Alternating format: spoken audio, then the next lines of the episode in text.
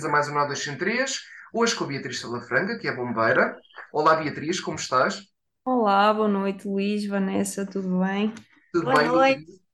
Uh, muito obrigado por teres vindo ao programa, muito bem-vinda. Hoje, portanto, vamos conhecer aqui esta profissão da Beatriz, uh, que é bombeira. Olá, Vanessa, como estás?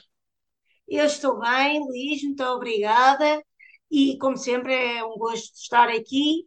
E, mais uma vez, para uma nova entrevista. Bem-vinda, Beatriz. Bem-aja eu pelo convite. Obrigada a nós. uh, oitava entrevista, não é, Vanessa? Já é o nosso episódio 8, certo? Sim, sim, Pronto, sim. pronto. Quase aqui no final da primeira parte da, aqui da nossa temporada das profissões. Muito bem. Beatriz, como é que está no programa? É, é diferente, então nunca já tinha estado assim algumas, algumas conversas de YouTube e, e de rádio, e, mas é, é sempre aquele nervosinho que dá, porque temos sempre de dizer alguma barbaridade. E depois uma coisa é dizer barbaridade quando ninguém está a ouvir, outra coisa é correr o risco de dizer alguma coisa de mal, quando toda a gente pode ouvir e ficar assim disponível para toda a gente. Ah, não, mas vai correr tudo bem, com certeza. Não estejas, não estejas nervosa que vai correr tudo bem. Vamos começar aqui com a primeira pergunta. Como é que surgiu esta profissão de bombeira na tua vida? E então, assim, eu sou bombeira numa associação humanitária e é preciso saber também distinguir eh, aquilo que são os bombeiros sapadores municipais, são os considerados bombeiros profissionais e aqueles que são os bombeiros profissionais das associações humanitárias. As associações humanitárias regem-se pelo voluntariado. Eh, Eu já venho de uma família com uma conotação muito forte de bombeiros. O, o meu avô foi fundador dos bombeiros voluntários campesteiros e eu tive sempre o bichinho, mas quem teve o bichinho primeiro ainda foi a minha irmã, que é mais nova do que eu. Eh, e na altura a minha irmã tinha 6, 7 anitos, eu tinha 14, 15 e nós morávamos em Viseu e abriu a escolinha de bombeiros nos Bombeiros Voluntários Viseu. E a minha irmã queria ir, porque queria ir, e, e- mas só queria se eu fosse também. E acabámos por nos inscrever as duas. Acabei eu por me fazer bombeira primeiro que ela, porque sou mais velha que ela. E então neste momento eu tenho 27 anos, já estou nesta vida desde os 15 e profissionalmente já estou nesta vida desde os 19 com algumas pausas no meio, mas e em alguns corpos bombeiros diferentes também, mas já estou nesta vida já desde os 19 anos. Mas esta não é a tua única profissão. É uma coisa que fazem em paralelo, certo? Ou, ou é, é só bombeira? Sim, é aquilo que, que me dá o ordenado ao fim do mês, eh, mesmo para que eu conto, é, é mesmo os bombeiros. Entretanto, tenho outras coisas que eu faço, também dou formação, mas o facto de eu agora estar a estudar também me tira um bocadinho do meu tempo, eh, e das coisas, das responsabilidades que eu tenho, ehm, e acabo por me dedicar apenas ao meu trabalho e aos estudos. E essa escola de bombeiros é em Viseu, aí onde tu vives. É assim, todos os corpos bombeiros voluntários fazem as recrutas. Tu entras, entretanto fazes a escolinha de bombeiros, que é onde estão dos 6 aos, aos 17 anos, fazes a escolinha de bombeiros e depois, a partir dos 18, tu consegues ir para a recruta, que é o curso de instrução inicial de bombeiro, que dura um ano. Eu fiz esse curso nos Bombeiros Voluntários Viseu, Uh, mas isso, porque é, é assim, eu eu estava nos Voluntários Viseu desde os 15 anos, estive lá até aos 19.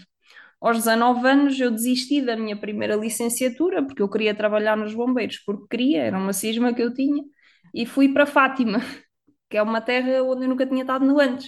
Uh, fui, Está-se caí lá. de paraquedas, Fátima, e fui lá bombeira profissional durante 3 anos.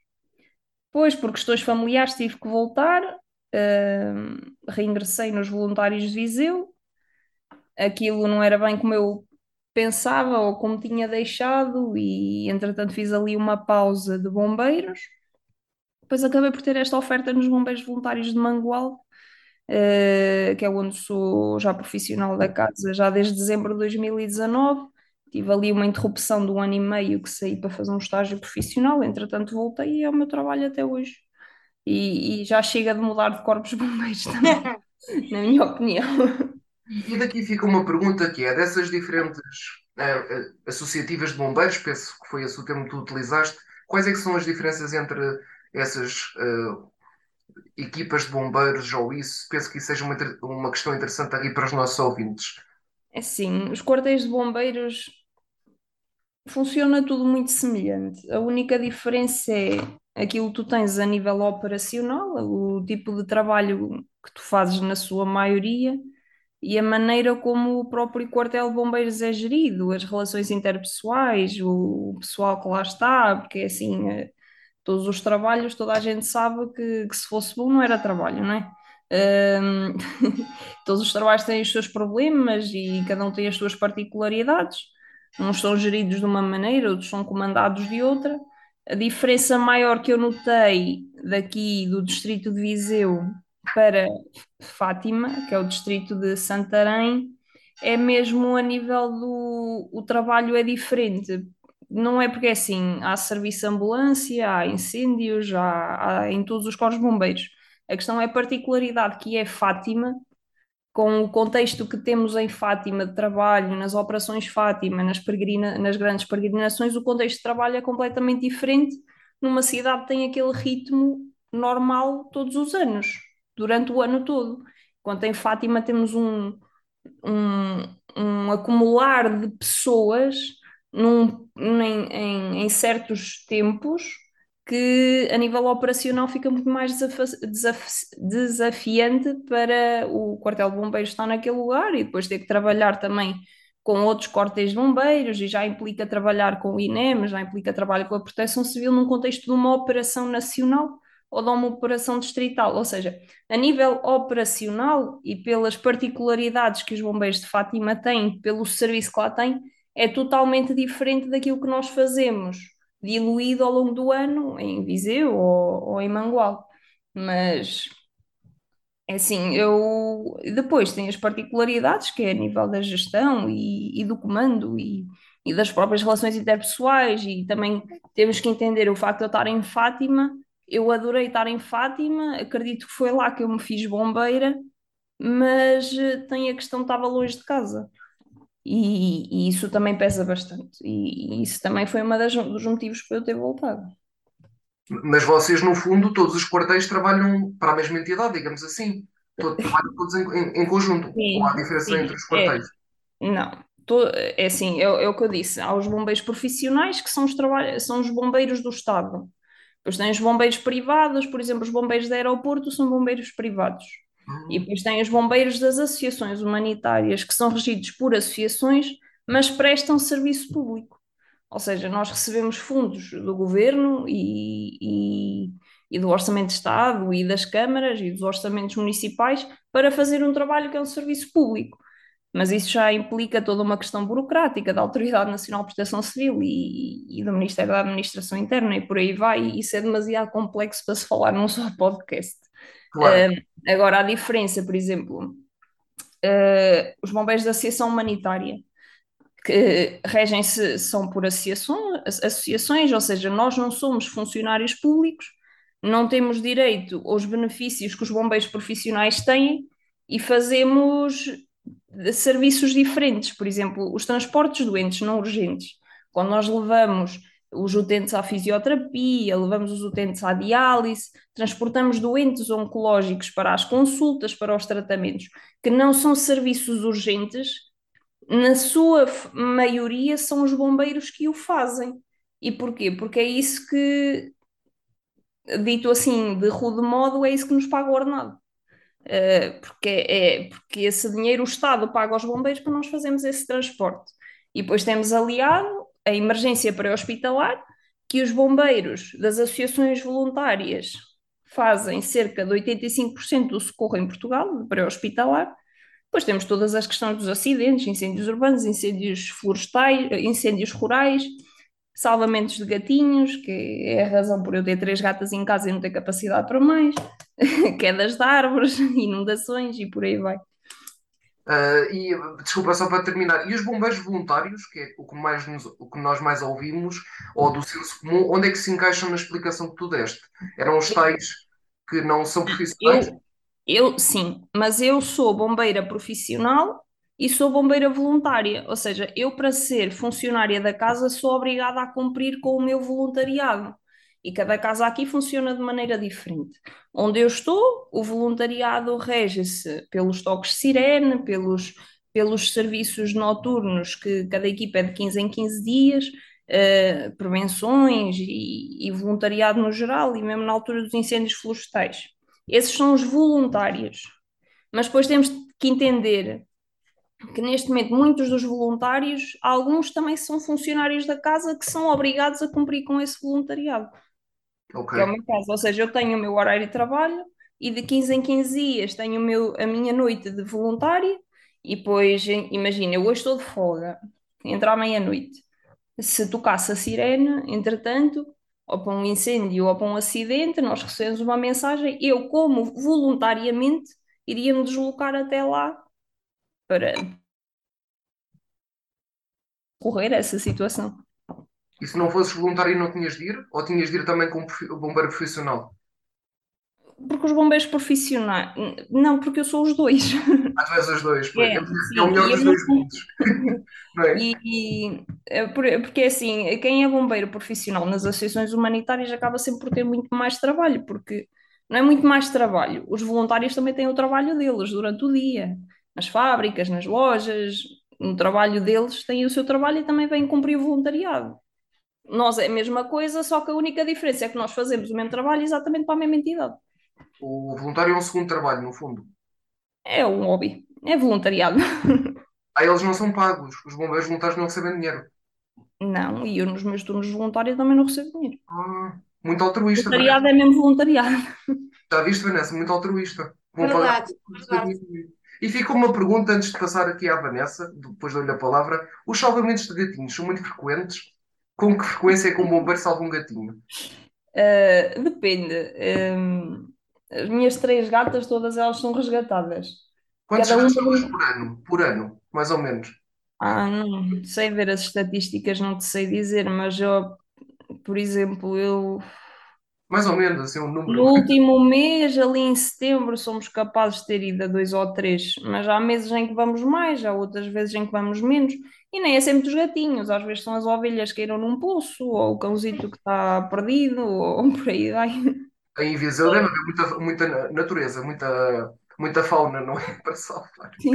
Muito bem. Então são mais ou menos 30, pelas minhas contas, 30 gatinhos por ano. Se é 2, 3, deve ser nos 30. Aí, uma boa média. pergunta, vamos a isso. Uh, Beatriz, uh, eu agora fico aqui com uma curiosidade, porque tu disseste que começaste muito jovem, e apesar de vir de uma família que, de, de bombeiros, nunca houve ninguém que tentasse de mover, de ir tão nova, uh, tirar o curso e de ingressar nos bombeiros, porque podia ser perigoso, porque Uh, foi, tiveste sempre apoio total? Sim, sim, isso sempre eu tive. Nunca tive qualquer problema com isso. Pá, tem sempre aquela questão que ficam com o coração nas mãos, mas eles também já sabem. Uh, na altura, a minha mãe, eu, eu fiz, comecei a minha recruta e a minha mãe, no ano a seguir, foi se inscrever na recruta da Cruz Vermelha Portuguesa. Por isso, a certa altura, estávamos ali as duas a trabalhar para o mesmo, praticamente. Semana? Tipo enfermeira, mais ou menos? Não, Ou... não, era, era voluntária também, era tripulante. Era socorrista, são, eles lá chamam de socorristas. Trabalha nas ambulâncias? Sim, sim. Pois família tem um serviço particular deles. Achas que a tua mãe alinhava numa coisa destas? Não, a minha mãe só não foi para os bombeiros porque não lhe interessava muito a questão dos incêndios e na altura. Não, não, não, não, ser entrevistada por nós. Ah, não, ela já não está na Cruz Vermelha também. ok, ok. Já saiu, entretanto. Ok. Mas sempre é... foi da tua família? Sim, sim, sim. Nunca tive qualquer problema com isso. Uh, ainda bem. E olha, quais são os requisitos para ser bombeira? Ora então, uh, eu acho que eu ainda sei como é que são as regras. Então, para se ingressar como bombeiro voluntário, tem que se ter entre 17 e 45 anos. Ai, como é que se chama? Uh, tem que ter, não pode ter cadastro. Registro criminal?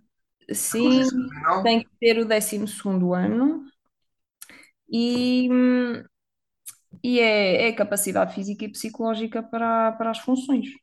Passam por testes para isso, certo? Uh, sim, tem, tem provas físicas e depois tem a recruta. Depois cada corpo de bombeiros funciona de maneira, da sua maneira. Uh, mas a maioria deles é, se quiser ser bombeiro, é chegar lá ao quartel mais próximo e dizer eu quero ser bombeiro. Preenche, preenche uma ficha ou fala com o comandante que lá, que lá esteja e depois ingressa e faz a recruta quando começar a escola de recrutas. O que é que é preciso neste momento, Beatriz, para ser um, um bom bombeiro ou para ter sucesso nesta profissão, digamos assim? O que é que é preciso, o que é que a pessoa precisa de ter? O panorama dos bombeiros em Portugal está, está em fase de transição. Política, muita burocracia, muitos interesses também. Mas também é uma questão evolutiva, porque o panorama dos bombeiros também eventualmente terá que, que mudar, porque somos capazes de ser o único país da Europa que se rege a sua proteção civil e o seu pré-hospitalar à base de voluntariado. Um, e, e, o facto de estar a mudar é preciso, o ser bombeiro agora é preciso ter noção que essa mudança está a acontecer. Uh, e, e é preciso ter noção que ser bombeiro mais nas associações humanitárias, que não vais ter os mesmos direitos que os bombeiros profissionais, que, que, te, que muitas vezes te matas a trabalhar e a única coisa que recebes é uma palmadinha das costas da parte do governo e um muito bem obrigado, uh, que não é assim tão bem pago quanto deveria, mas isso depende também das associações, mas não, não tem comparação sequer aos bombeiros, do, aos bombeiros públicos, uh, bombeiros do Estado, aos bombeiros sapadores e os municipais, não tem comparação.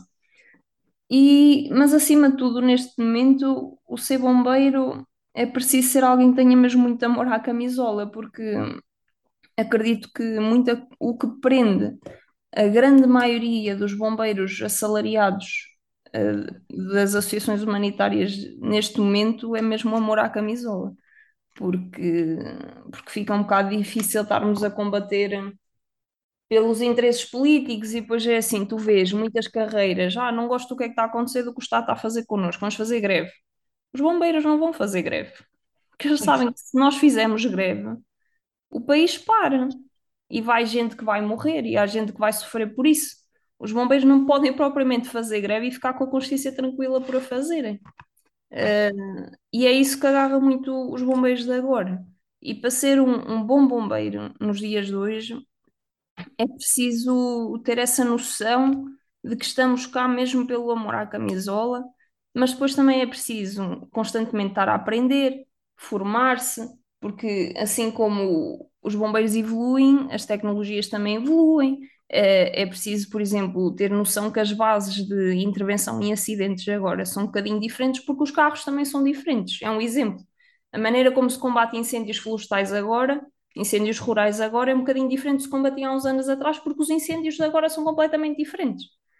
É, é preciso ser um bombeiro que esteja disposto a formar-se, a aprender, a perguntar e respeitar os mais velhos, mas também respeitar os mais novos que já vêm com estes saberes mais recentes. Estes saberes, quando eu digo estes saberes mais científicos, mais teóricos, porque também é preciso respeitar muito os saberes antigos, daqueles que cá estão, que já cá estiveram durante muitos anos e têm muita experiência. Mas também é preciso respeitar aqueles que procuram aprender aquilo que há de novo. É, e, e, neste momento ser bombeiro é, é, ser resiliente. Ser resiliente para com as questões políticas, ser resiliente para com o seu estatuto social, ser resiliente para com, com aquilo que vão ver e com aquilo que vão lidar e acho que o ser bombeiro agora é a mesma coisa que ser bombeiro antigamente. A única diferença é que temos que aprender, temos que nos evoluir também. Mas a uh, minha dúvida é: há pessoas que não têm características para ser bombeiro, ou seja, não têm estaleca emocional, não têm força para lidar com essas situações de perigo que vocês enfrentam, ou é possível a pessoa ganhar estas características com o tempo, com a profissão? Acredito que que é preciso ter noção para aquilo que se vai. Qualquer trabalho em que a gente entra, temos de ter noção para aquilo que vamos. Eu nunca vou trabalhar para as obras porque eu, eu sei que não tenho capacidade para trabalhar nas obras. Ok, ok. É... Coisa muito engraçada. Eu quando vim, eu quando vim para aqui, Eu quando entrei nos bombeiros e quando, nem quando eu entrei, porque eu quando entrei também era miúda e, e ainda não, não sabia bem as coisas, mas quando eu decidi eu queria fazer isto profissionalmente, eu tive que me enxergar. Tenho capacidade física para isto? Tenho capacidade psicológica para isto? É, porque é assim, se há coisa, a mim sempre perguntam, ai, não tens receio do sangue e não sei o quê. Não, mas isso é uma coisa que já é de minha. Não, não é coisa que me, que me choque ver as coisas que eu já vi, ter que lidar. O que a mim me custa mais é ter que lidar com as coisas que eu já tive que lidar. Mas são mais as questões sociais, eh, as questões que. Porque, porque é assim, isto é um bocado clichê o que eu vou dizer, mas é verdade. As pessoas têm de ter noção que um bombeiro vai encontrar-se com determinada situação, a maior parte das vezes no pior momento da vida das pessoas. E eu não posso ter uma pessoa nos bombeiros que não tem um mínimo de senso de conseguir lidar com isso com o mínimo de inteligência emocional. Uhum. Depois também não posso ter um bombeiro que venha para cá, faça questão de ir para os incêndios florestais e depois, por exemplo, não tem robustez física ou não tem, não tem uh, do género. Eu, por exemplo, eu, eu não fiz durante muito tempo incêndios florestais, uh, mais ali, desde 2017 eu decidi que não, que não ia fazer mais incêndios florestais e este ano, por acaso, voltei. Mas eu tive ali uma pausa porque eu tinha noção que eu não tinha arcabouço para lidar com a rigidez que era ter estar no incêndio florestal um, dois, três dias. Não tinha, não tinha uh, físico para isso, não tinha resistência física. Até que eu, no início deste ano eu decidi, já chega, eu quero ir, eu quero, quero ir para essa parte do, dos bombeiros, então eu preciso ir trabalhar a minha resistência física, preciso ir trabalhar o, a minha, a, a minha, o meu físico. Fui para o ginásio, fui treinar e assim já me senti mais à vontade e para os incêndios florestais este ano. Mas eu, de 2017 até este ano, eu raramente fazia equipas de combate a incêndios. Raramente. Uh, por isso é, é preciso o bombeiro ter noção e autoconhecimento. E Beatriz, ainda te lembras como é que foi a tua primeira semana de trabalho nos bombeiros? É assim, eu, eu quando fiz a recruta, eu, eu passava a vida no quartel, eu não ia à casa, ficava lá semanas seguidas. Porquê? Porque eu queria fazer hum, o máximo de, de ocorrências possíveis. E ali, quando nós fazemos, nós ficamos sempre. Uma ambulância leva dois elementos e um recruta fica de terceiro elemento para observar, para ajudar. E, e eu sei que eu, tô, eu veio duas semanas que eu não fui a casa. Eu, eu, ninguém sabia, toda a gente, eu estava fechada no quartel, eu não saía de lá, porque ainda não tinha a carta de condução na altura, só fazia ambulância, só ambulância. Mas sempre terceiro elemento. Mas foi mesmo, só, só queria mesmo para aquilo que eu queria, ver o que é que se passava. Depois, depois tem aquilo, aquilo, nós quando somos novos tudo, tudo é maravilhoso. Depois a gente quando está rotinado naquilo, já, já nem tem essa magia que tem quando nós somos mais, mais novos ou quando estamos no início. Um, mas uh, eu queria era ficar rotinada, queria aprender, queria saber, queria, queria assistir a várias coisas, porque aquilo que tu vês na prática não tem, não, tem comparação àquilo que tu lês nos livros. E tu tens, tens de ser criativo, tens que aplicar de outra maneira, tens, tens de ter capacidade de, de reinterpretar o que está nos livros para adaptar de outra maneira. E, e eu lembro-me que aquilo no início eu, eu ainda estava acabadinha de promover, ou, ou ainda era recruta no período probatório, eu não saía do quartel. Mas eu, eu, eu lembro-me de alguma intensidade mais quando tive assim as minhas ocorrências assim mais, mais complexas a nível emocional. Uh, lembro-me que tive duas no mesmo dia. E eu nesse dia disse, já, já estou no quartel há três dias, há uma semana vou-me embora. Uh, o dia de hoje já deu. vou-me embora, vou-me restabelecer. Uh, mas assim, é pá, depende. Há semanas em que não se passa nada e há semanas em que se passa tudo. Mas nessa primeira semana, como é que te estavas a sentir? Nervosa? Era nervosa. Aquilo era a tua profissão, como é que te sentiste? Estava ansiosa, porque, porque eu eu estava ansiosa uh, porque eu queria que houvesse exatamente naquele dia, que foi o meu primeiro dia a fazer uh, o terceiro elemento, que é aquilo que se chama terceiro elemento, não houve ocorrência nenhuma. Eu estive no quartel 24 horas, não houve nada. Apanhaste uma grande seca. Apanhei uma seca, mas foi aquela: eu estou aqui, estou aqui disponível, quero vir aprender a fazer as coisas e não houve nada. E que não aparece um gato para eu salvar? não é? Estou a brincar. Não, mas se tivesse aparecido um gatinho, um gatinho é uma, é uma ocorrência ou não? É, sim, mas nesse dia estava só, estava só mesmo para as ambulâncias. Depois há equipas também, há as equipas dos transportes doentes não urgentes, há, as equipas eh, do pré-hospitalar, as equipas dos incêndios florestais, as equipas do, de, de tudo e mais alguma coisa, que aparecer. E, e eu nesse, nessa altura só fazia pré-hospitalar, depois entretanto começou a época florestal e aí também ficava muitos dias no quartel. Mas até foi um ano assim um bocadito atípico, não houve assim nada de especial. Um, para mim ali o primeiro ano hardcore a nível de incêndios foi em 2015, que foi, foi o ano em que eu fui para Fátima. Eu fui para Fátima, estava a acabar a época florestal. Um, e foi assim o primeiro ano de incêndios assim mais agrestes que eu tive. E depois tive 2017, mas isso todos os bombeiros vão dizer que foi dos piores anos para ele. Pior. E tu, tu participaste nesse incêndio? Estiveste lá? Ou no de Pedrógão Grande? vários incêndios. Nos vários, sim. Mas tu estiveste lá? Estive no Pedrógão, estive no Pedrógão, na altura de Pedrógão, depois estive em Vieira de Leiria, estive no grande incêndio de Mação, um, e depois, no 15 de outubro, ardeu Fátima, e estive nesse incêndio de Fátima. Como é que um ser humano lida emocionalmente com uma catástrofe ambiental daquela dimensão? Olha, que a minha consciência ambiental a nível de incêndios florestais só amadureceu passado uns anos. Eu posso dizer, as suas influências políticas, não é? Sim. Eu posso dizer como é que eu vivi o meu 2017 sem consciência política, eu posso dizer como é que eu vivi o 2022 com consciência política. Então, força, força! Eu, 2017, um, do género, aquilo no verão, os voluntários fazem equipas de combate a incêndios florestais, que são equipas que recebem uma ligeira remuneração da Autoridade Nacional de Proteção Civil. Por 24 horas de trabalho, este ano recebia-se 60 euros. Em 2017, creio que se recebia 52, por aí, por 24 horas de trabalho que são bem tranquilas se eu estiver no quartel sem fazer nada. Agora, se eu estiver num incêndio sem parar, sem comer, sem nada, 52 euros não valem nada, não é? Mas pronto, isso são outros tantos. Uh, pronto, eu como é que eu vi 2017?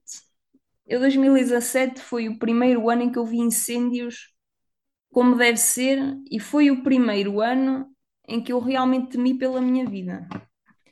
Um, temi mesmo. Um, eu tive no incêndio de Pedrógão, acabei por ficar lá só de passagem. Em 2017 estava em Fátima, fica sensivelmente perto, e passei lá de passagem numa, num, num veículo de, num veículo tanque, naqueles veículos têm muita água, que é para dar água para os, para os carros que estão no combate. E acabei por passar uh, numa altura em que já se tinha acontecido aquela situação na estrada, e, mas acabei por nem passar lá mas aquilo que eu senti com o incêndio de Pedrógão Grande, que para mim, depois do Caramulo, foi o incêndio assim maior e com mais, com mais destaque que, que eu vi. E o que eu senti geral nos bombeiros é aquele sentimento de inutilidade. Sentir que estamos ali, mas não estamos a fazer eh, coisa nenhuma. Não, não estamos a fazer diferença, não estamos a conseguir ajudar ninguém. Temos de estar ali no quartel à espera porque não nos mandam para lá e porque pode acontecer aqui alguma coisa ao lado. E... Mas para mim, ainda o pior foi o incêndio em Mação. O incêndio em Mação foi um incêndio que durou cerca de um mês e meio. Meu Deus! Uh, e o incêndio em Mação, os bombeiros de Fátima estavam lá com um veículo tanque também, de abastecimento, e, e foi aí que eu tive uma situação muito delicada. E eu, nesse dia, eu disse: para mim, esquece, incêndios para mim acabou. Hum não vou voltar a, a passar por isto, recuso. E entretanto apareceu o 15 de outubro. O 15 de outubro foi tem toda uma sequência, porque foi assim. No 15 de outubro eu entrei no meu trabalho, eu sou operadora de central, o meu trabalho é, é telefonista. Operadora de central é o nome técnico. Entrei às 8 da noite e ia fazer o turno da noite. Ali por volta das 8 e meia, 9 horas, tenho num espaço de 20 minutos três alertas de incêndios em três pontos completamente diferentes do território de Fátima. E aquilo, nós fazemos os nossos protocolos para chamar bombeiros para cá. E eu, na altura, era a única operadora de central que era bombeira. Todos os outros meus colegas eram especialistas, ou seja, eles só faziam trabalho de central, não faziam trabalho de bombeiro.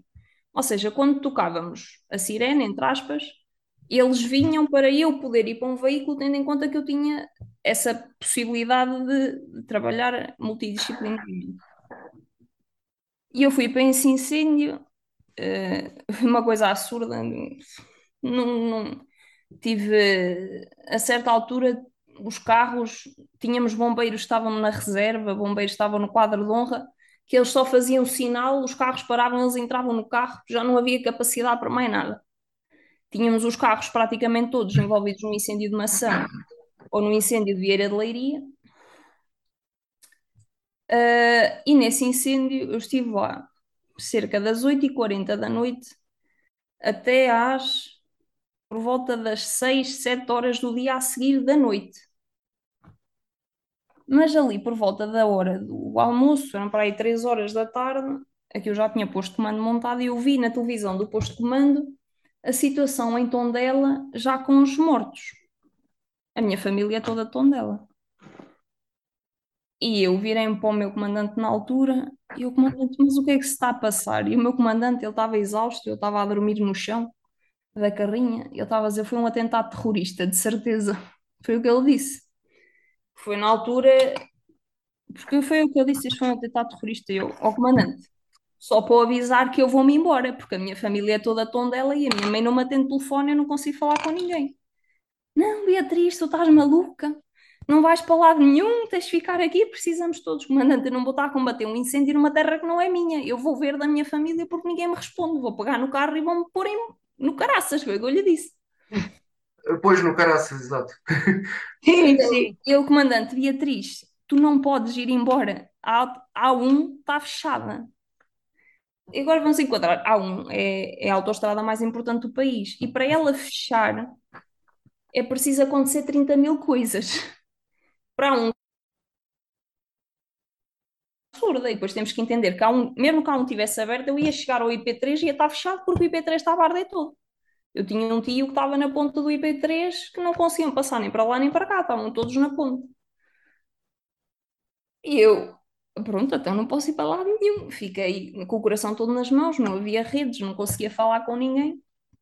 Consegui falar com a minha mãe passado uma ou duas horas em que ela me diz: Beatriz, até as rotundas no centro da cidade estão a arder. As rotundas. Eu sou de Viseu, a cidade das rotundas. As rotundas do centro da cidade estavam a arder por causa das famílias do, dos incêndios. A minha mãe, eu disse que já tinha conseguido falar com os meus tios e com os meus primos, estavam todos bem, tinham ardido só os terrenos, mas estava tudo bem e havia muita gente a refugiar-se no shopping de Viseu, no Palácio de Gelo a refugiar-se do calor e, e, dos incêndios e por aí vai. E foi, e foi aí, eu nesse ano, juntando o Pedrógão Grande, juntando o incêndio do 15 de outubro e juntando aquele cagaço monumental que eu apanhei em Mação, eu disse, para mim já chega, eu não tenho capacidade física para aguentar um incêndio florestal, não vou fazer mais, não faço mais, não faço. E não fiz até este ano, mas este ano eu decidi que já, já me tinha mentalizado que já estava em melhores condições para fazer. Isto foi a minha visão apenas no meu meio, sem conseguir pensar mais além. Sim, Agora como é que eu? Agora como é que eu encaro os incêndios de 2022 já com uma consciência mais política? Uhum. É assim, temos de ter noção que há todo um conjunto enraizado de interesses para haver incêndios florestais. São eles interesses da ordem das questões naturais, do calor extremo e por aí vai, da, da, do eucalipto que é plantado exaustivamente, mas que é muito mais inflamável, apesar de ser mais lucrativo. E depois temos as questões não naturais, que são os interesses das, eh, das empresas, os interesses políticos, os interesses locais e por aí vai. Como é que eu encaro os incêndios de 2022? Politicamente. Exatamente como consigo conceber que a questão dos incêndios florestais vai muito mais além daquilo que é o meu trabalho como bombeira. Os incêndios florestais requerem todo, todo um estofo e, da parte da Autoridade Nacional de Proteção Civil, uh, de parte de todo um conjunto de, de entidades que trabalham e coordenam, requer todo um conjunto de vieses políticos do poder local e, e da governança nacional e por aí vai.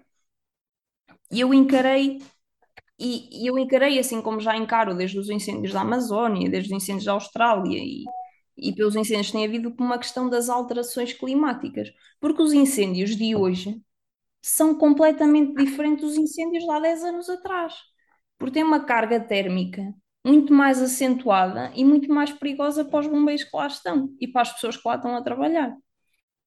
E, e o encarar politicamente os bombeiros, encarar politicamente os incêndios para uma pessoa que já está no meio, como eu e como o Luís, como o Luís está, é, é completamente diferente, porque assim tu já pensas.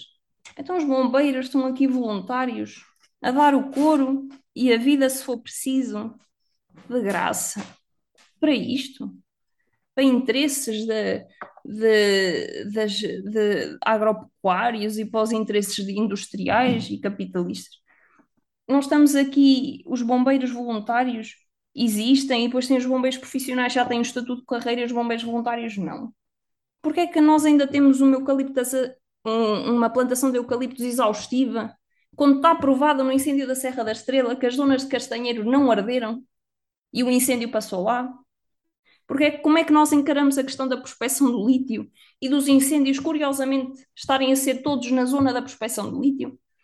É um conjunto de questões que, que se surgem para uma pessoa que apenas, apenas uma pessoa com uma visão um bocadinho mais política da coisa, que não é só de amor à camisola como eu tinha há uns anos atrás, encara. Daí uh, também ter aprofundado nos meus estudos e, e, e estar agora no mestrado a especializar-me nessa área também e por aí vai. Mas uh, pronto, é isso. Eu não sei se vos deixei esclarecidos. A, a, a pergunta era, a, a pergunta era a, a primeira semana de trabalho, era aí que vinha a pergunta, exatamente. Pronto, está bom. E deu, ah, deu para mangas, mas portanto, tu estás a dizer que em 2017 tu trabalhavas, mas sem esta consciência política, no fundo, resumindo aqui um pouco o que acabaste de dizer. E Beatriz, esse incêndio do, do 15 de outubro que tu referiste terá sido o teu pior dia na tua profissão, enquanto bombeira, correto? Ou não? Ou não, não terá sido o pior dia? Não. Consegues definir um pior dia? Não, pior? não, não dá. Não, um pior Porque depende, há, há diversas maneiras de encarar o pior dia. O pior dia é que é uma situação grave em que tu foste, é uma situação extremamente exaustiva onde tu estiveste, há muitos piores dias para quem trabalha nos bombeiros, assim como há muitos bons dias também. E tens e há dias normais, na, na completamente Um dia que tenha sido muito feliz? Tenhas salvado uma vida? Tenhas... Eu, não decoro um incêndio? Propriamente os dias em que eu tenho noção que eu acho que isso é muito proponente dizer que ah, salvei uma vida. Eu considero isso muito proponente porque assim eu não sou médica e uma ambulância não tem os meios mas sei que há situações em que se calhar aquela pessoa chegou viva ao hospital porque nós fomos lá e fomos nós que lá estivemos. Há situações assim, mas acho um bocado narcisístico dizer que ah, salvei uma vida. Não, não é bem assim que as coisas funcionam, mas sei que há situações em que eu saio de lá feliz porque eu sei que deixei a pessoa melhor do que estava e consegui deixá-la em melhores condições que se calhar se ela lá tivesse ficado ou se tivesse demorado um bocadinho mais, se calhar não estava cá para contar a história. Um, Mas um melhor dia não consegues eleger, assim um melhor, certo? Hum, a nível de ocorrências, não. Agora, um dia que me deixou muito feliz foi quando eu fui promovida à bombeira terceira, porque quem me, quem me pôs eh, as minhas divisas foi o, o presidente da Associação dos Bombeiros de Campesteiros, que foi o comandante fundador com o meu avô. O meu avô já, já faleceu há muitos anos, e eu pedi-lhe a ele que tinha fundado o quartel Bombeiros com o meu avô para, para me impor as divisas, e sim, foi um dia muito feliz, porque foi a primeira vez na minha vida em que eu disse que eu concretizei um sonho. Eu neste momento não tenho sonhos, eu tenho objetivos, mas eu ser bombeiro eu tenho noção que era um sonho de menina. E foi, não é qualquer pessoa que pode chegar aos 18 anos e dizer, ah, realizei um sonho na minha vida, não é qualquer pessoa que consegue isso.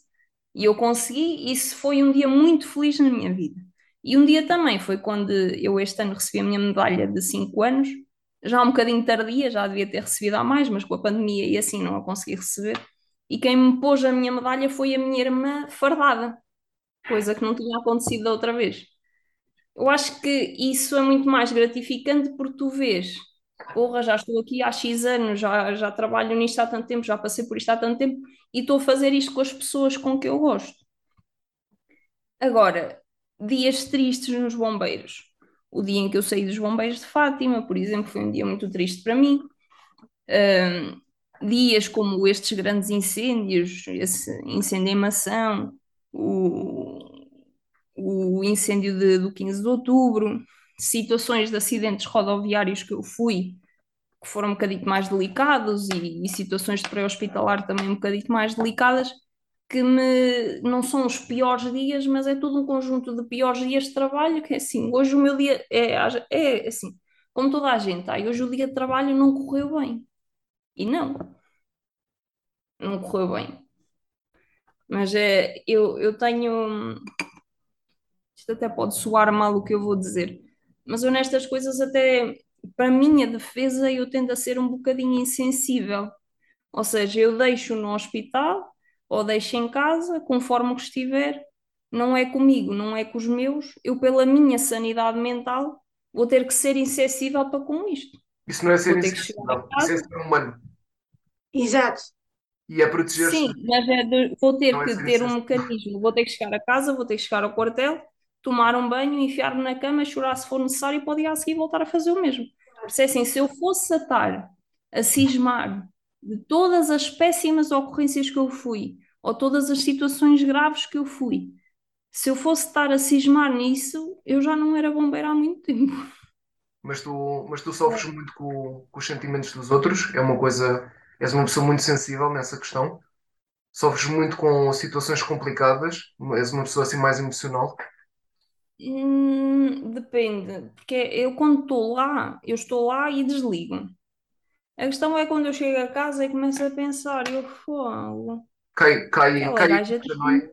Digamos assim. cai a ficha e eu fico a pensar, tipo, nem é da violência do cenário propriamente, porque é o que eu disse, só a coisa que não me incomoda é essas violências assim mais gráficas que incomodam muita gente. E, e respeito a quem, quem incomoda, opá, mas a mim é uma coisa minha, nu- nunca me incomodou já desde menino. Ahm, agora, a mim o que me incomoda é, por exemplo, eu chegar a casa, cair-me a ficha e eu, porra, aquela miúda tinha a minha idade. O, o que a mim me choca é mesmo como a vida é um sopro. É. A, É a- a verdade. vida, num, a, a vida é mesmo. Aquilo que, que mais marca nos bombeiros é mesmo ter a capacidade de olhar para a vida como um sopro, porque a gente toma isto por garantido, mas basta toda uma sequência de acontecimentos que mudam tipo a vida das pessoas de um momento para o outro. Vanessa, é a primeira E, con- e é mais isso convidada.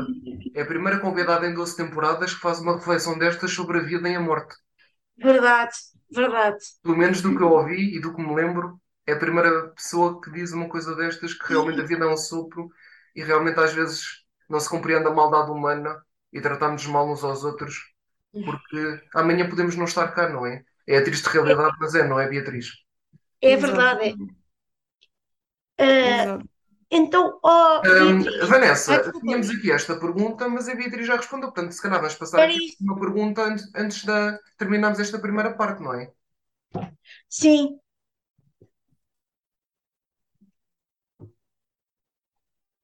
És tu, força! então, ó Beatriz, é possível descrever mais ou menos como é que é o dia a dia de um bombeiro?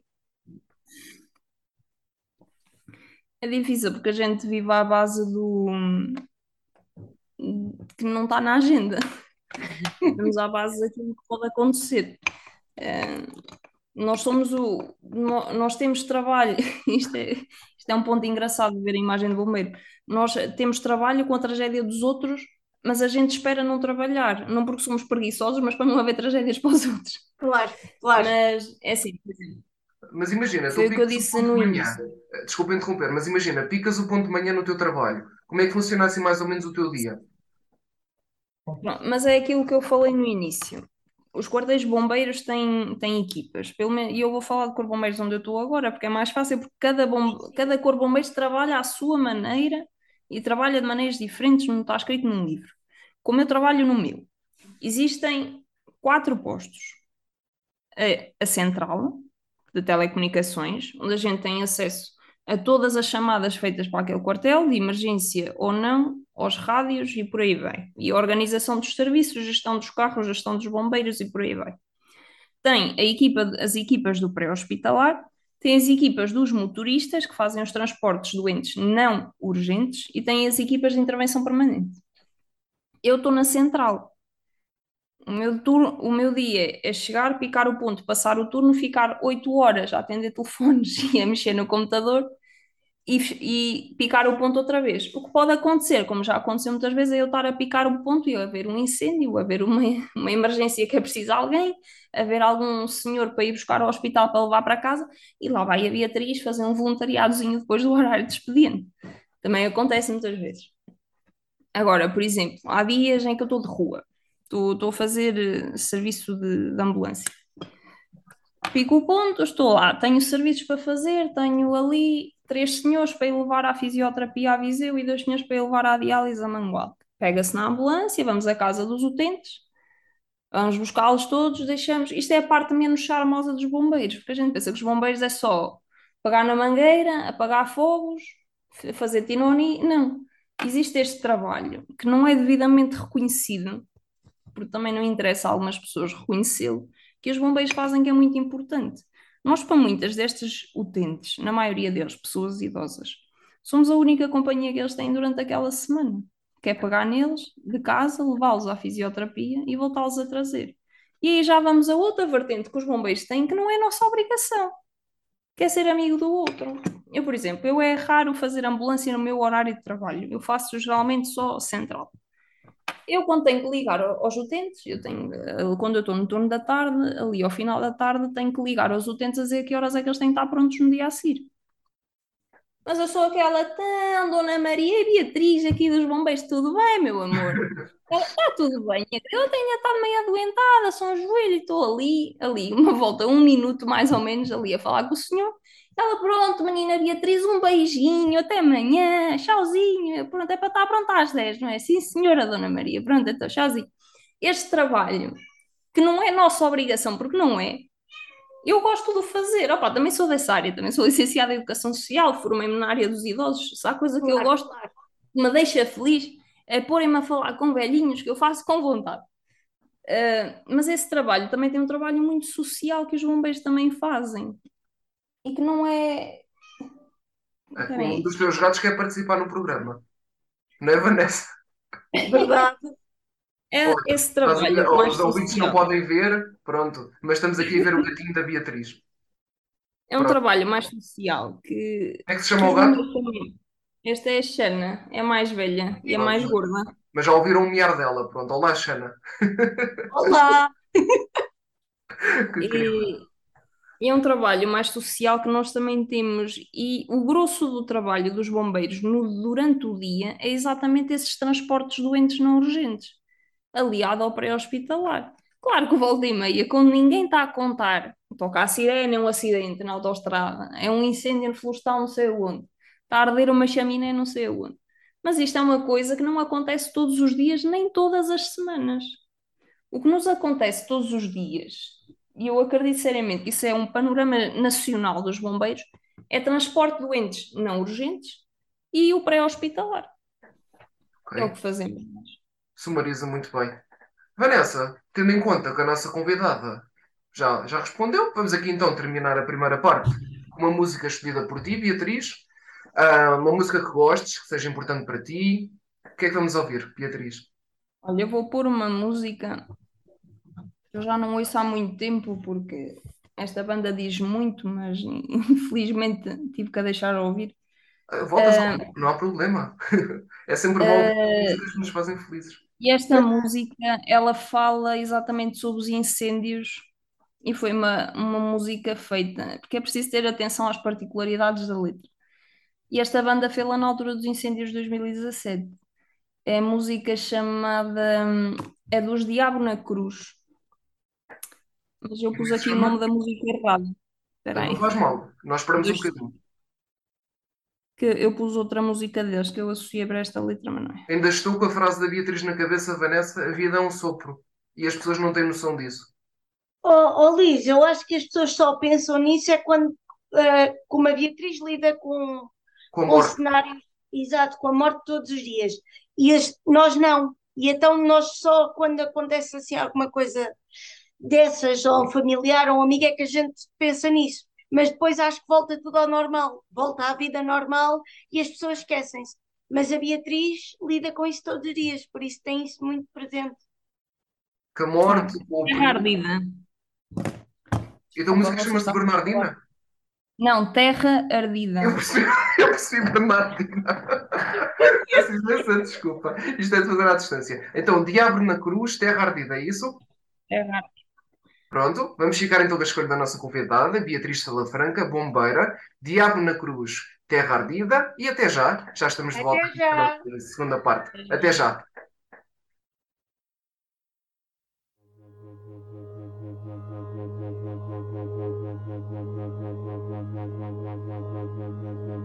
Terra ardida, dizimada, terra pranha, orla da formosa insanidade Onde a serra fora a única fronteira. E meu pai o que sabia sem saber me ensinou. Terra ardida, dizimada, terra pranha Orla da formosa insanidade Onde a serra fora a única fronteira. E meu pai o que sabia sem saber me ensinou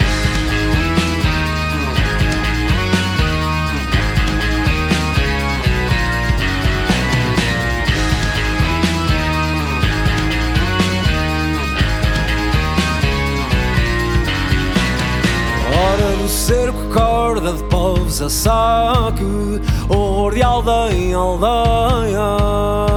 Lebre no monte a mirar do penedo Por onde segue a alcateia. Golpe ao anoitecer, salve-se quem puder Bem confiada lisura. Não te onde proteger os dotes da minha mulher quando ficar sem a tua terra ardida, dizimada, terra pranha, orla da formosa insanidade. Onde a serra fora a única fronteira, e meu pai o que sabia sem saber me ensinou.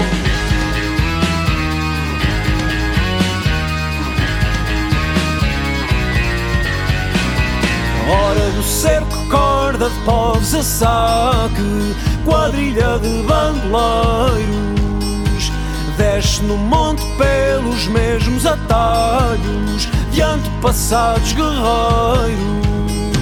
Viados a deambular, cinzas caem do ar Espalham-se em campos de flores. Uns vêm ajudar, outros dar que falar por fama de benfeitor.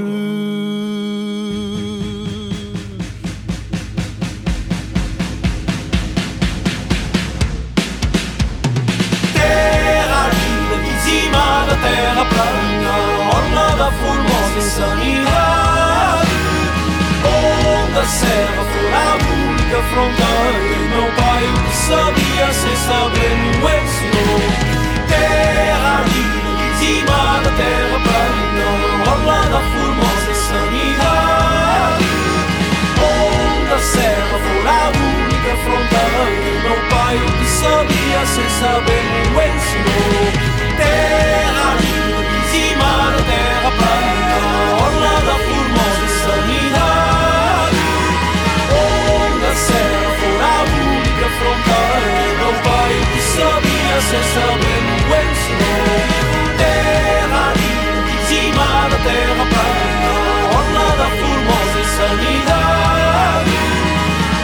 Onde a serra for a única fronteira, e meu pai o que sabia sem saber o ensinou. E estamos de volta na Decisões da Semana que a Beatriz Alafranca, bombeira. Ficámos com a música Terra Ardida, dos Diabo na Cruz. Espero que tenham gostado da música. Tem tudo a ver com o tema da entrevista desta semana. Vamos Verdade. começar a segunda parte com o nosso jogo habitual, que é a Vanessa a fazer, que é o pequeno quiz. Quer explicar então o jogo à Beatriz, Vanessa, por favor? Sim, Beatriz, o nosso jogo, o Pequeno Quiz, é muito simples. Nós queremos saber curiosidades, trivialidades sobre ti, nada de muito complicado. Estás preparada? Bora, vamos lá. Bora, Muito vamos a bem. isso. Então, o teu signo, Beatriz? Sou de carneiro, com ascendente em carneiro. Ai, que engraçado. Lua Ai, em carneiro. a sério, tens, tens Não. sabes. tenho, eh, eu tenho o ascendente em carneiro e a lua em gêmeos. Tudo que é de ruim, eu, eu ganhei. Carneiro não é ruim. São, são pessoas queridas, é- teimosas e impulsivas. Não são ruins. Agora, junta uma pessoa impulsiva com um ascendente em gêmeos que é extremamente faladora e que fala pelos cotovelos. E tens eu.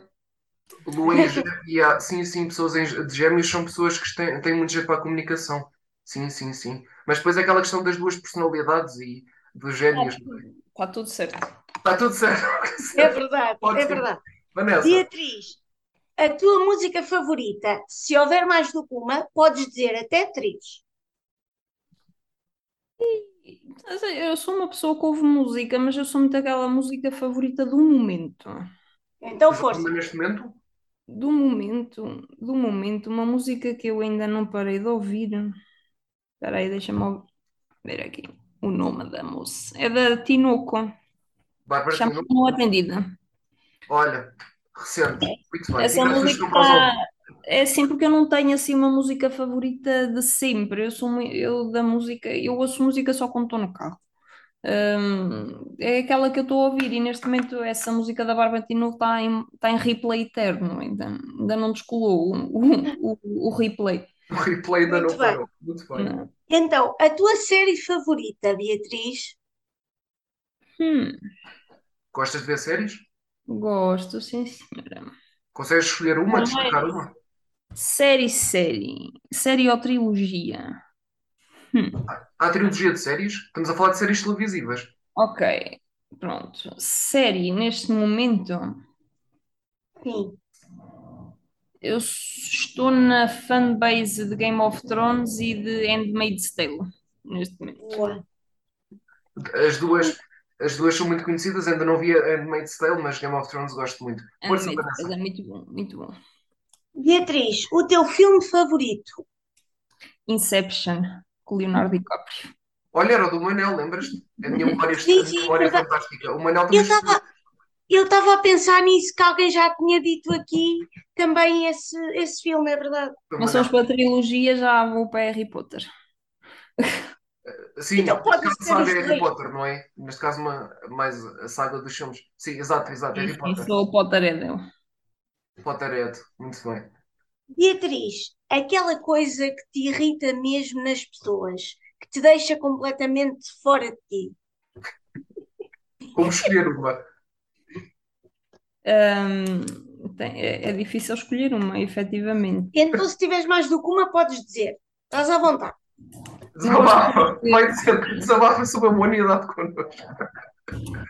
Eu há duas coisas que a mim me irritam bastante. É pessoas que me interrompem quando eu estou a falar, ou, quando, um- ou seja, quando eu estou a fazer um ponto, ou estou a contar uma história, mas elas passam por cima para contar a história delas e viram tipo a, a- a atenção das pessoas para elas. Isso irrita-me solenemente.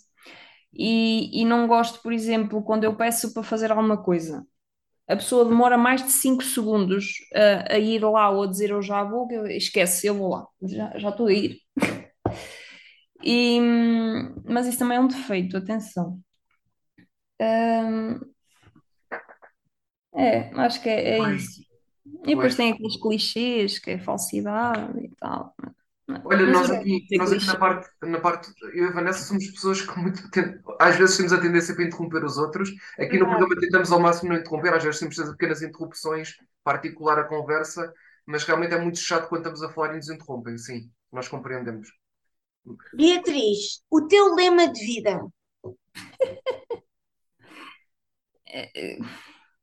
Estou numa fase da vida agora que eu estou numa fase muito de transição. Sinto-me que estou estagnada, mas ao mesmo tempo não estou. Eu não tenho propriamente um lema de vida, mas é, é mais aquela, se tu conseguiste até agora, também vais conseguir mais um bocado. É só o último esforço. É como eu estou a encarar o estar a, estu- a trabalhar e a estudar outra vez. Se eu já consegui fazer licenciatura, o mestrado também se faz. Claro que sim. Vais conseguir, Verdade, verdade.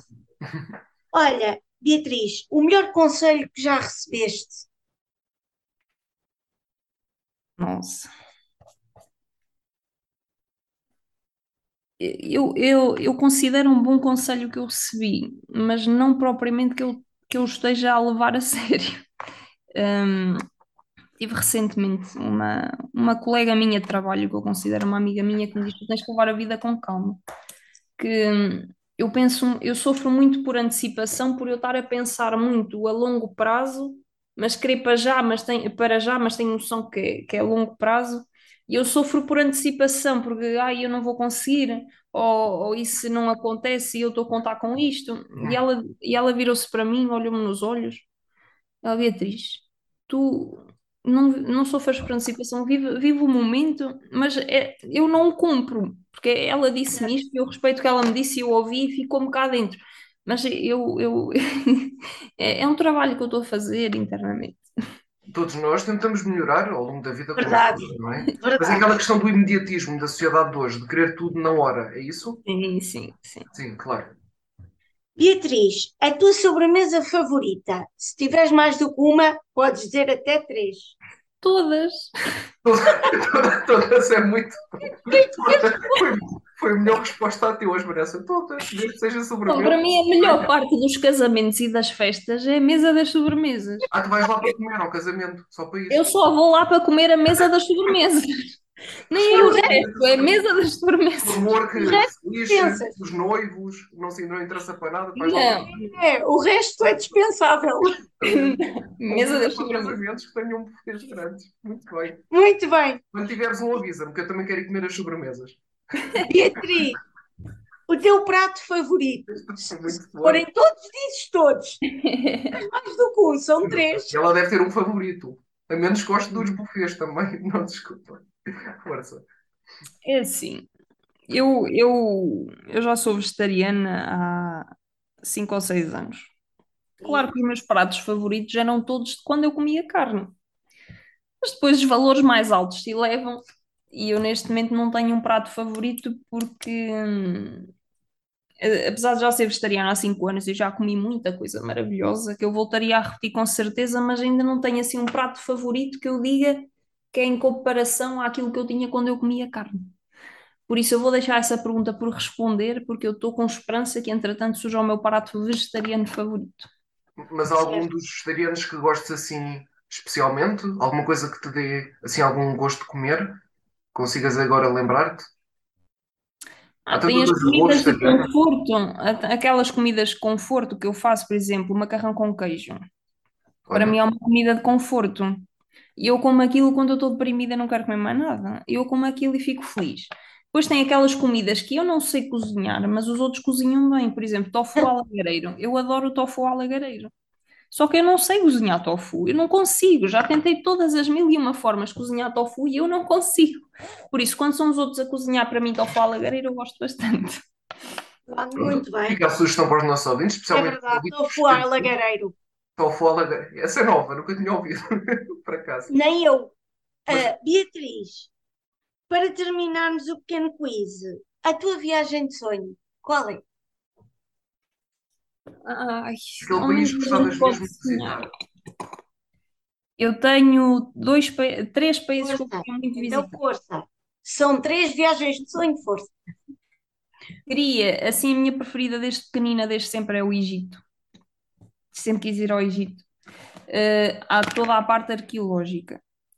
Depois, gostava muito de fazer um interrail de um mês por Itália inteira, da- norte a sul. E ilha. E depois gostava muito de ir ao Japão. O Japão é o meu sonho de consumo. Não é o sonho de viagem, é um sonho de consumo. Ok. Eu Muito Itália já bem. fui e recomendo. Ahm, Egito e Japão também gostava muito. Mas Itália é muito bonito. Devias ir. Um dia, quando for grande. Quando for grande. Pronto. E assim terminamos o pequeno quiz à Beatriz. Foi um gosto. Luís, Exatamente. Beatriz, já falaste um pouco, mas quem é que é a Beatriz a nível pessoal? Ah, portanto, parece uma pessoa muito altruísta, muito preocupada com os outros, com uma profissão muito nobre, permite-me aqui o elogio. Quem és tu, Beatriz? Fala-nos um bocadinho de ti. Como eu disse há bocado, eu estou numa fase muito transitória da minha vida, porque sofro muito por antecipação e o facto de eu me ver com 27 anos já me faz estar numa crise dos 30 desde os 25. Eu tenho Desde 26, os 25 portanto, estou a passar pela crise dos 30 e desde os 20 que estou a passar pela crise dos 25. Exatamente por essa. Porque assim, eu sou tão ambiciosa e tenho tanta vontade de fazer tudo que eu quero tudo para o imediato e eu esqueço-me que as coisas demoram. Eh, Eu, para mim, o facto do meu mestrado demorar um ano a dois anos a fazer já, já me tira do sério, porque eu depois quero ir para doutoramento. E o doutoramento, no mínimo, são três anos.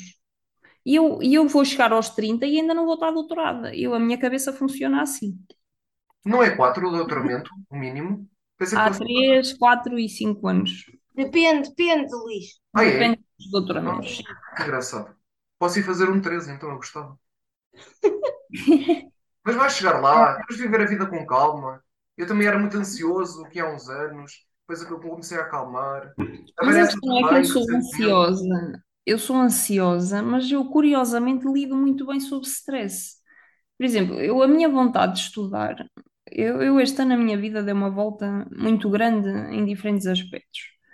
Um, e, a minha von- e a questão de eu voltar a estudar, é assim, o mestrado sempre quis tirar, mas a questão de eu voltar a estudar foi eu querer voltar a ter aquele stress que eu tive quando eu estava na licenciatura e a trabalhar ao mesmo tempo. Porque eu estando neste stress, estando com isto para fazer, tendo as coisas do partido para fazer, tenho que estudar, tenho que fazer um trabalho, tenho que ir trabalhar logo à noite para ir às aulas na amanhã, o dia todo, mas é um stress que eu quero ter porque eu assim não vou estar a pensar em coisas que eu não queria ou que eu não devia. E eu acabo por deixar ó, para lá. Acabo por acumular, fica lá dentro, fica lá dentro, e eventualmente a desaparecer por ele próprio. Mas é, não sou só stress e ansiedade, eu é, é assim, eu, eu neste momento sou, sou uma pessoa muito caseira, não gosto muito de estar em casa, sossegadinha, quietinha. Quando eu tenho tempo, gosto, gosto de pintar, gosto de ver uma série sentada no sofá, gosto de praticar o nada, sou uma grande praticadora do nada. Pratico com, não com tanta pontualidade quanto eu gostaria, mas sou das melhores praticadoras do nada que existem, garantidamente. Procrastino muito, mas eh, pois é, depois tenho eh, tendo a acumular, a deixar para a última, por exemplo, eu tenho um trabalho para apresentar na quinta-feira. Eu já o estou a enrolar desde anteontem. Mas é é assim, eu hoje já li o texto, amanhã vou começar o ensaio, e depois na quinta-feira está pronto para eu apresentar. Não sei como, mas vai lá estar. Ok. Vai lá estar e te garanto que eu vou ter boa nota. Fantástico. Aqui é ambição, fogo, e te garanto Verdade. que tive boa nota. Ahm, e Beatriz? Porque eu depois, do género, para tu, Sim, desculpa lá, mas deixa-me só acrescentar que isto é demasiado. Claro, Sim, claro. sim, força. Deixamos. Eu Ah, acredito garantidamente que é um déficit de atenção. Porque eu no outro dia, este aqui é o meu sítio de estudar. Tenho o meu computador, aqui tinha o meu caderno. Olha para o caderno e a zona das caixas de areia das minhas gatas aqui atrás. Eu olho, eu havia de limpar a caixa das- da areia das minhas gatas. Deixei os meus estudos, fui limpar a caixa de areia. Pois meu, já estou a limpar a caixa de areia, vou limpar, vou lavar o chão. Vou buscar o balde para lavar o chão, vou encher lá a banheira e eu, bem, havia de limpar a casa de banho. Comecei a limpar a casa de banho. Ainda não tinha acabado o que tinha que começar. Limpei a casa de banho, olhei E para a cozinha e, porra, isto. já que limpei a casa de banho, agora vou limpar a cozinha, então não é? Então, no meio disto tudo, voltei para a sala, olhei para a zona das caixas de areia, eu, porra, eu ainda não limpei esta porcaria. Logo depois olhei para a mesa e eu, porra, eu ia começar a estudar. Entretanto, já são oito da noite. Eu, ah, e foi assim que eu passei um dia. Em vez de estudar, que era o meu principal objetivo, foi uma sequência de arranjar coisas para fazer Porque que isto é déficit de atenção. Posso Mas foi um uma conselho? sequência. Um conselho, estuda fora de casa. Ou num sítio onde não tenhas distrações. E deixa o telefone e a tecnologia em casa. Ajuda? Ah, eu, o meu problema nem é o telemóvel, porque eu, eu- o telemóvel eu até tenho uma aplicação que é de plantar árvores. Tipo, se tu. Plantar, Não, do plantar género. árvores. Não, do género. Tu ficas tipo uma hora sem mexer. A aplicação não te deixa mexer no telemóvel. Certo. E se tu tiveres que mexer, aquela, aquela árvorezinha não vai crescer. Mas a aplicação tem um- um- uma parceria qualquer que a cada 10 árvores que tu plantas na aplicação, eles plantam efetivamente uma, acho eu. Eu tenho essa aplicação e uso, aí é- até é bastante, é bastante porreirinha, porque eu deixo ali o telemóvel desligado uma hora, passado uma hora eu faço uma pausa técnica e, entretanto, nasce lá uma plantinha. É útil, é útil. Hum, muito bem. E, e já me saí do foco outra vez. Já, exato, vamos, vamos continuar. E Beatriz, esta, esta pergunta é muito interessante. Quais foram as situações mais caricatas que viveste como bombeira? Se situações engraçadas, se uma história engraçada queiras partilhar. Se calhar, a dos gatinhos tem alguma graça, não é? Coitado, quer dizer, coitados, pode, pode acontecer alguma coisa aos gatinhos. Pois, coitados, que eles estão na árvore, temos que os salvar. Ma- Mas, é- mas será, como dizer isto, ah, das situações menos graves, ou não? Porque o gatinho, Sim, eles salvam-se. sim. São menos graves, mas são tristes. Por exemplo, a minha gata mais velha, a Xana, eu fui buscar lá um contentor do lixo, daqueles subterrâneos. Claro, Deitaram-na lá para dentro. Coitada. A Ninja, a Ninja que é que estava em que eu trouxe de Fátima, estava dentro do motor do carro, que acho que o dono do carro tinha vindo tipo de uma cidade bué de longe. Coitada. Sirene, que situações engraçadas, situações felizes, como bombeira. Uma história, uma anedota assim aos teus amigos, quando eles te perguntam, uma história engraçada que tu contes. Olha, por exemplo, os velhotes que tu levas para, para os tratamentos, nunca houve assim Ah. uma história engraçada? Ah, havia uma senhora, mas isto já foi há muitos anos em Viseu. Que aquela senhora era a feira semanal em Viseu é à terça-feira.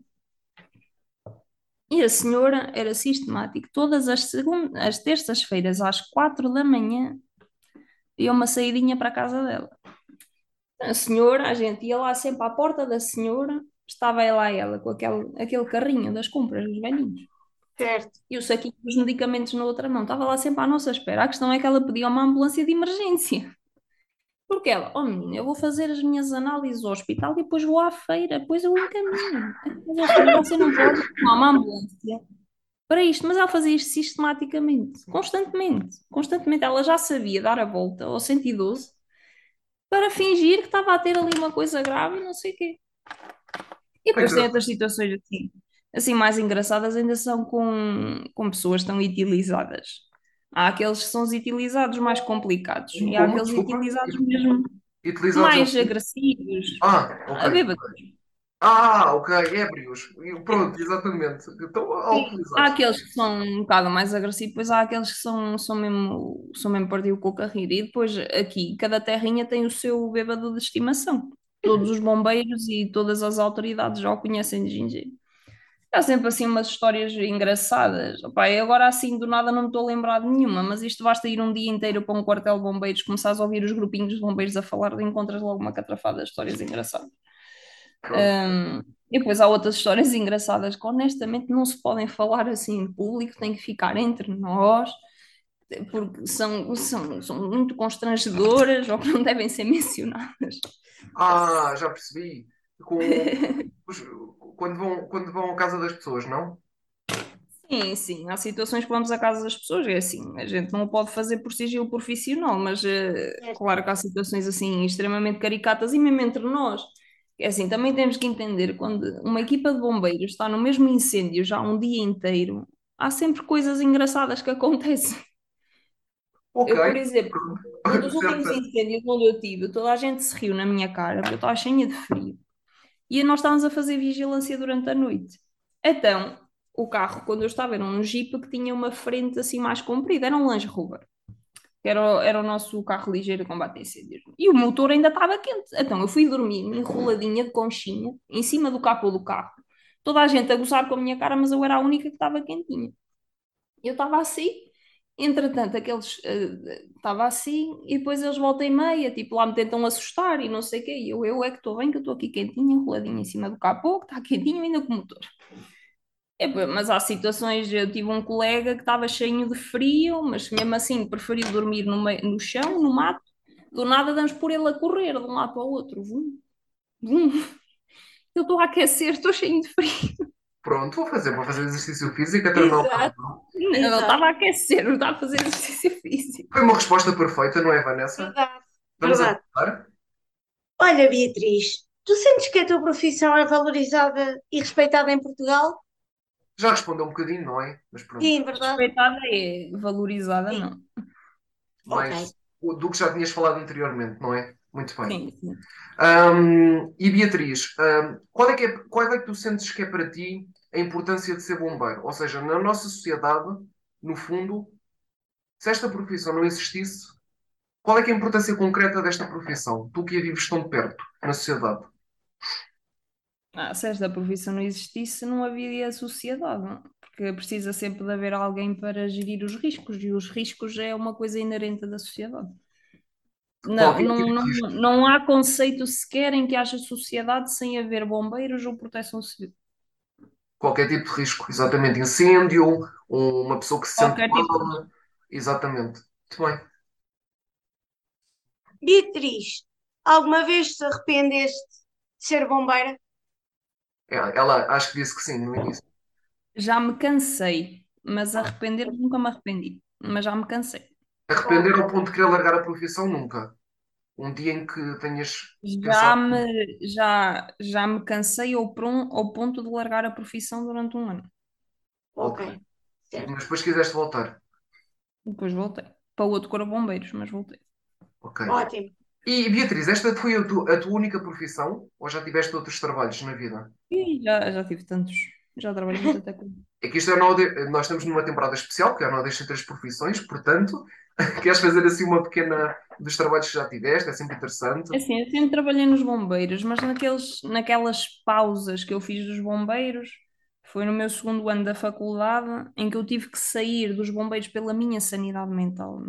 Tive mesmo que sair porque aquilo não estava mesmo fácil e tive ali em muitos trabalhos precários. Fui, fui comercial porta a porta, trabalhei num café, trabalhei num lar como auxiliar de lar, trabalhei no outro café, trabalhei Trabalhei em 500 coisas, trabalhei no turismo, na Sede Viseu, trabalhei muita coisa. Depois voltei para os bombeiros, mudei de quartel bombeiros, fiquei lá e quando eu me licenciei, fui, claro está, não me licenciei para nada, vou trabalhar na minha área.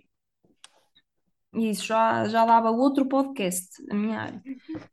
E eu trabalhei em duas áreas diferentes na, na minha licenciatura. Eu trabalhei em lar de idosos e trabalhei numa unidade de cuidados continuados fiz essas duas áreas e eu, isto não é para mim, a carreira está mal constituída, vou voltar para os bombeiros. Hum, mas isso é uma guerra que eu ia criar com os educadores sociais de todo o país e eles não estão prontos para essa conversa, por isso era outro podcast, como tu disseste. Muito bem, era Beatriz. outro. Muito obrigado. Foram aqui as nossas perguntas que fazemos a todo, que- específicas aqui para a profissão de bombeira. Vamos aqui às nossas perguntas finais que fazemos a todos os convidados. Ahm, que planos é que tens pensados para o futuro, mesmo ah, na tua carreira de bombeira? O que é que pensas fazer? O que é que o futuro te reserva, Beatriz? Eu sei que eventualmente eu terei que sair dos bombeiros, porque é assim, profissionalmente. E o voluntariado eventualmente também há de acabar, mas ainda, ainda hei de ter tempo para assistir a isso. Eu não estou a, a tirar o mestrado, não estou a cogitar o, o doutoramento para continuar a trabalhar nos bombeiros, não é? Pretendo continuar a trabalhar nesta área, mas num, num panorama de local, num panorama do poder local, num, num panorama de políticas públicas, eh, para com a proteção civil, para com o risco, para com o incêndio. O que eu gostava muito de trabalhar é, não desmerecendo a licenciatura que eu tirei, apesar de ter muita coisa a apontar, eh, eu gosto muito de trabalhar com idosos e o que eu gostava para já, ainda habilito uma mudar de ideias, entretanto, eu gostava muito de trabalhar num contexto de aldeias isoladas, no interior, num contexto da intervenção comunitária e intervenção em instituição com idosos, onde Ok. assim posso trabalhar a gestão em catástrofe, a prevenção dos riscos e posso também eh, trabalhar a questão da intervenção com pessoas idosas e na intervenção comunitária. Isso para já são os meus planos e eu sei que eventualmente vou ter que sair dos bombeiros para, para isso. Parece um excelente plano. E até, até que idade é que uma pessoa pode ser bombeira, mais ou menos? Há uma idade em que tem que seguir 45. ou tem a ver com o corpo? Não, até aos 45 anos. Ah, depois já não se pode ser bombeiro? Não, Nem mesmo o voluntário? não. Ah, eu não sabia disto. Olha, Vanessa. Nem Pois é eu. que tu disseste que os requisitos eram dos dezo- dezo- 17 ao- aos 45? Dos 17 aos 45, uh, 12º ano, capacidades físicas e psicológicas. Certo. Exatamente. Beatriz, se o teu eu criança encontrasse o teu eu adulto, o que é que lhe dizia? Por exemplo, a Beatriz de 6, 7 anos, o que é que dizia hoje à Beatriz de 27? Nem preciso ir aos 7 anos, eu basta-me falar com a Beatriz de 24, já lhe tinha umas quantas coisas para lhe dizer. Queres, queres explicar ou não? Força. Não, porque é assim, aquela pessoa que eu era em Fátima, com a pessoa que eu me tornei quando voltei para Viseu, é totalmente diferente porque eu tinha outras perspectivas. Eu, quando era miúda, eu sempre quis ser bombeira e a bombeira queria ser e nunca pensei mais além disso. Mas quando eu vim para Viseu e me deu a epifania de voltar a estudar, porque foi mesmo uma epifania, eh, eu consegui perceber que existe mais no mundo para além dos bombeiros. E, e o que, que me apetece dizer à Beatriz de 24 anos, que seria a mesma coisa à Beatriz de 6, é que para ir com calma e que os bombeiros não são tudo. Porque na altura os bombeiros pareciam o mundo inteiro. Os bombeiros eram o meu mundo e era isso que eu queria fazer e não tinha qualquer outra perspectiva, não tinha qualquer outra ambição. Ah, e entretanto eu percebi-me que existe mais do que eu e aquilo que me rodeia no mundo. Existem outras problemáticas que não aquelas que eu sentia no momento. Ah, opa, o que eu diria é mesmo vai com calma, olha para o mundo à tua volta, não olhes só para aquilo que tu vês. Vê um bocadinho mais além, pensa um bocadinho mais macro, que, que é aí que tu vais conseguir ver aquilo que tu queres fazer realmente. Ótimo. Era, era isso que a criança diria à tal adulta de 24 anos. Muito bem. E Beatriz, qual foi a coisa que te disseram até hoje que mais te marcou? Aquela frase nunca mais te saiu da cabeça. Positiva ou negativa? Nós costumamos pedir uma de cada. Se não quiseres ficar na negativa, podes-nos dizer uma positiva. Uma frase que tenha ficado na cabeça pela positiva. Coisas negativas não vale a pena a pessoa pensar. Sim, verdade. Ou se calhar às vezes vale para perceber o porquê. Positiva, o positiva foi de uma pessoa que me é externa, ou seja, não é da minha família, mas Certo. que é muito relevante para mim, para o meu meio e para aquilo onde eu estou incluída, me disse: tu tens potencial e tens que lutar por isso. Muito bem. Foi das coisas que mais me marcou recentemente. Das coisas que pior me marcou recentemente foi mesmo alguém muito, muito próximo dizer que, que me odeia. Mas eh, tipo do género odeio não tenho orgulho em ti, uma cena assim. Ou seja, para rebaixar, não é? Acho que nunca disseram na Sim. vida que me odiavam, mas se calhar se me disseram eu já me esqueci. Mas eu ligo tão pouco ao, ao que essas pessoas. Às vezes ouvem insultos. Mas há pessoas que Depende das pessoas que te dizem. Há pessoas que tu tens que. Depende das pessoas. Sim, não, mas o que eu estou a dizer é, mesmo que me tenham dito que já, que me odiavam, eu não me lembro disso. Mas eu- o meu cérebro já me disseram, eu, eu já fiz terapia, e a minha psicóloga diz que eu tenho muita capacidade de ir fazendo reciclagem das coisas que me dizem. Mas pronto. Va- ah, Vanessa, Beatriz, se tu tivesse uma máquina do tempo, que altura da tua vida visitavas? E mudarias alguma coisa? Da minha vida. Sim, uma altura da tua vida. esta pergunta é no fundo se mudavas alguma coisa na tua vida. Exatamente, daquilo que fizeste. Ou vez de ter começado a estudar aos 25, tinha começado a estudar quando estava em Fátima. Mais cedo. Muito bem. Ok. E, com, e com essa máquina do tempo, se pudesse usá-la, que período da história é que visitarias? Podias hoje entrar na máquina do tempo? Que ano é que punhas lá no visor? Que altura da história é que gostavas de visitar, de conhecer? O passado ou o olhar ali um livro, mas era ali por volta de 1450, a altura em que Dom João e Dona Filipa de Lencastre se casaram e que criaram a maior geração de descobridores que Portugal alguma vez teve. Renascimento. Ok. Uma, uma Ok. fase muito importante da história da humanidade, sem dúvida. E, se me, se me, se me permitires, Vanessa, o nosso programa é Nó Deixem 3, o nosso Nó Deixem 3 Profissões, e queremos saber, não há Beatriz Salafranca sem? Sem excesso de trabalho. Opa, olha, foi das respostas mais É, Isso engraçadas. é mais.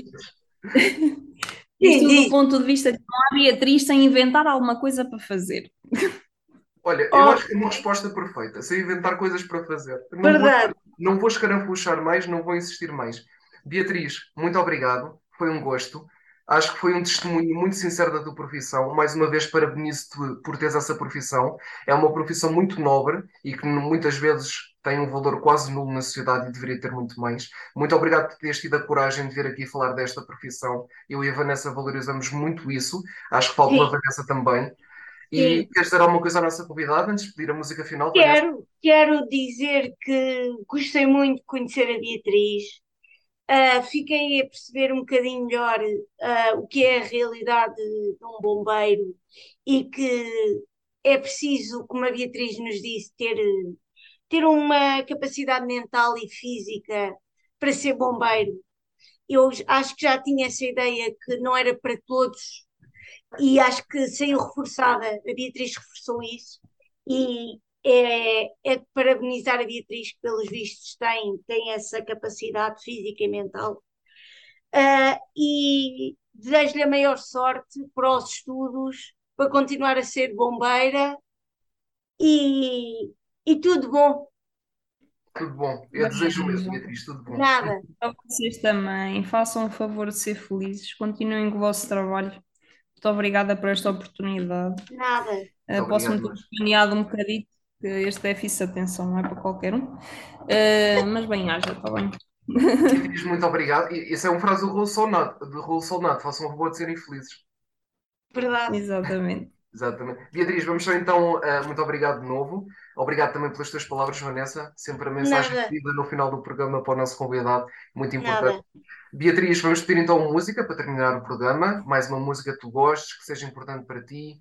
Uma música da Isto tua é uma música que eu ouço quando eu preciso assim de uma motivaçãozinha extra, eh, de uma banda que eu adoro, que é Amor Eletro. Tenho uma paixão enorme pela Marisa Liz e a música chama-se Adeus Tristeza. Olha, essa por acaso não conheço. Vamos então ficar a Nem eu. conhecer também. Foi mais uma das três profissões. Hoje estivemos aqui a conhecer a profissão de bombeira. Ah, bombeira, bombeiro, pronto, consoante aqui, consoante. Muito bem, pronto. Olha, Vanessa, já estou cansado. Estamos aqui a conhecer esta profissão, é o que interessa. Muito obrigado, Beatriz. Obrigado, Vanessa. Vamos ficar então com Adeus Tristeza, não é? Da, do Exato. Zambujo Eletro. E, e pronto, estamos de volta em breve com Adeus Tristeza, certo? Sim. Adeus Tristeza. Pronto, a tristeza que vai embora. Estamos de volta em breve com novas profissões e mais no A2 sem 3. Muito obrigado, nova Beatriz. Ahm, estamos de volta para a semana, ou neste caso, ah, com um novo episódio. Ahm, não percam também o nosso especial de Natal, que vamos fazer este ano.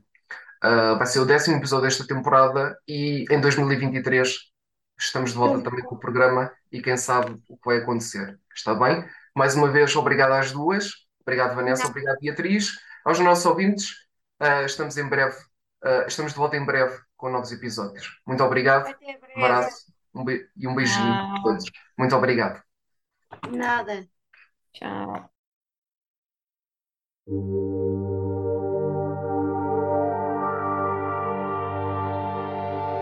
A palavra amor presta-se a múltiplos significados na língua portuguesa.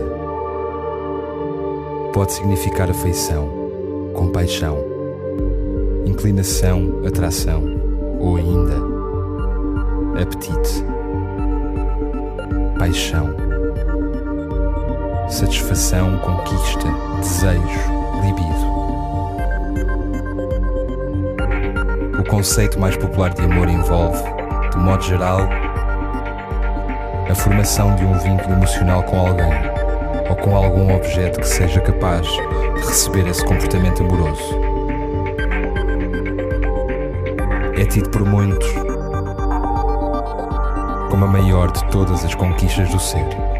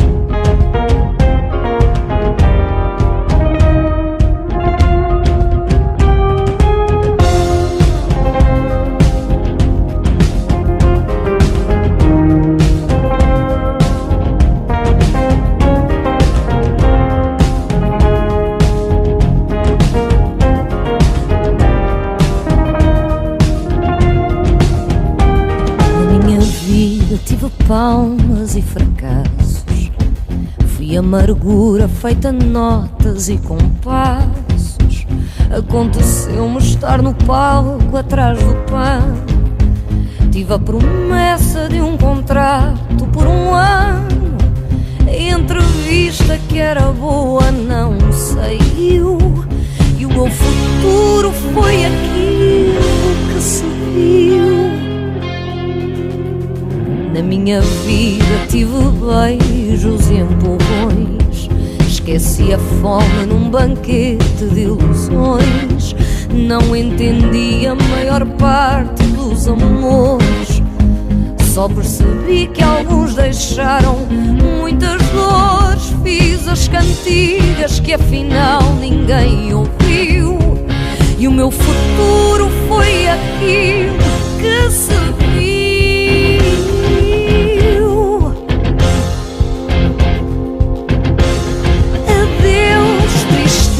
até depois. Chamo-te triste por sentir que entre os dois não há mais nada para fazer ou conversar. Chegou a hora de acabar. Adeus, tristeza, até depois. Chamo-te triste por sentir que entre os dois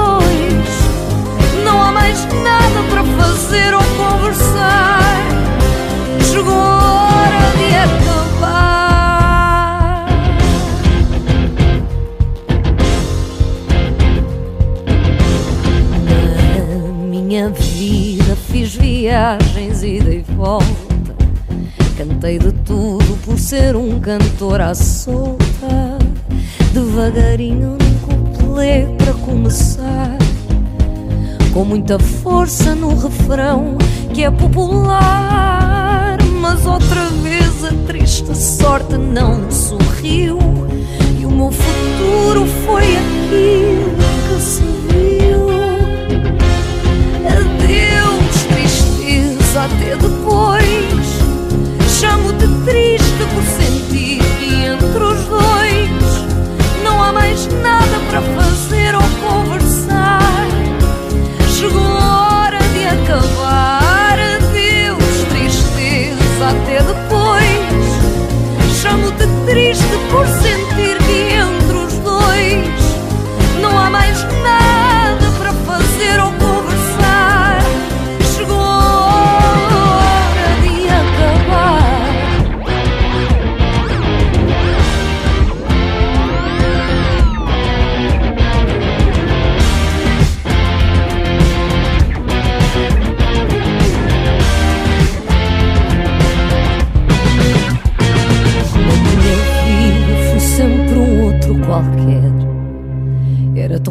fácil, bastava apenas escolher. Escolher-me a mim, pensei que isso era vaidade. Mas já passou, não sou melhor, mas sou verdade.